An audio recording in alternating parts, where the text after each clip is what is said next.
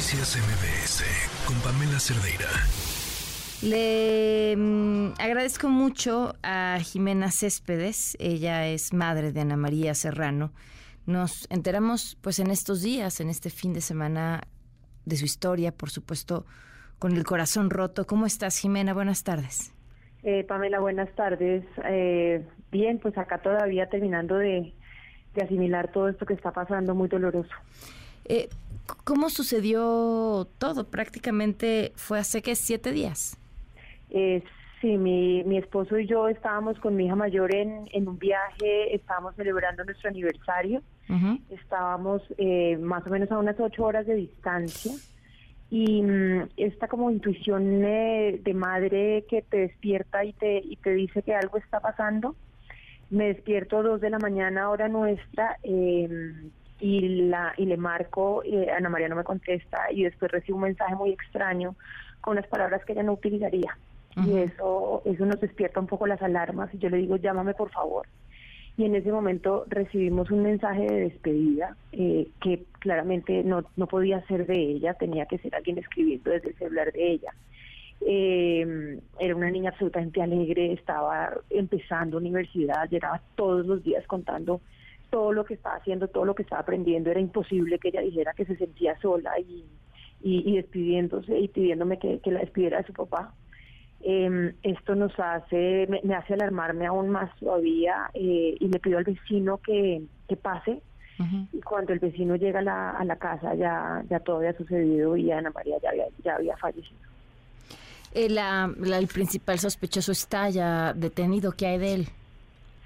Sí, el principal sospechoso es el exnovio de ella. Ellos estuvieron en una relación de aproximadamente un año y medio. Eh, eran compañeros de colegio. Nosotros lo conocíamos, compartíamos en mi casa, almorzaba con nosotros, eh, cenaba con nosotros.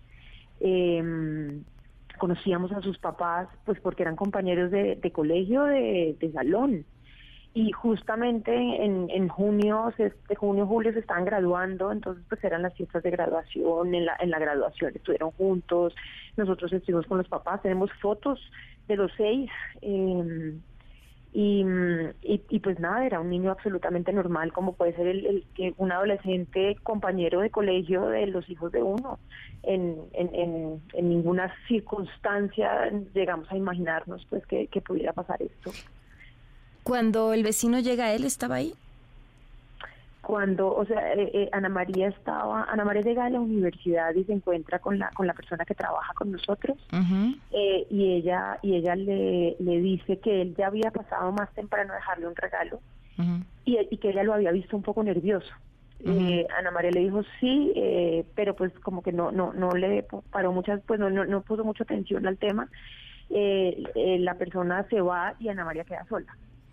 Eh, ya después en, en, videos y todo nos damos cuenta que él, que él nunca salió del, del sitio, del lugar, pues de la casa sí, pero pues estuvo en el, en el coche dando vueltas y, y ya él estaba simplemente esperando que ella saliera para él entrar. Él, él conocía la casa, llevaban año y medio, el perro lo conocía, por eso el perro ni siquiera ladró.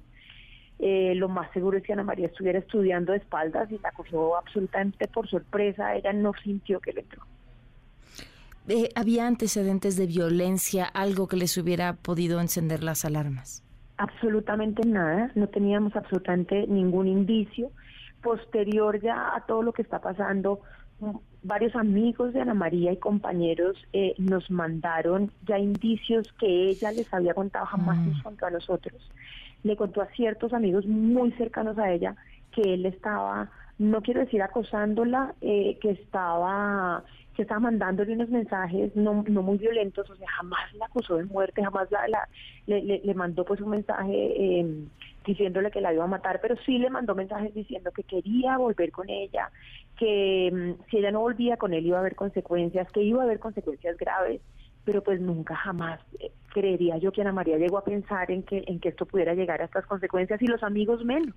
Si los amigos hubieran sabido, claramente habrían habrían levantado la voz de alarma, pero creo que ese es uno de los puntos en donde nosotros como sociedad tenemos que trabajar más y es y es justamente mostrarle a nuestros a nuestros hijos y a nuestros jóvenes cuáles son las alertas y cuándo hay que hablar y cuándo no. Eh, para ellos también claramente es muy duro, era un compañero de ellos del colegio, eran del mismo grupo de amigos, entonces pues tampoco jamás se lo iban a imaginar. Eh, tu, tu proceso eh, es distinto al de muchos otros que hemos escuchado de entrada porque el sospechoso está detenido. Eh, ¿cómo, ¿Cómo ha sido la parte legal? ¿Ha ocurrido de forma correcta?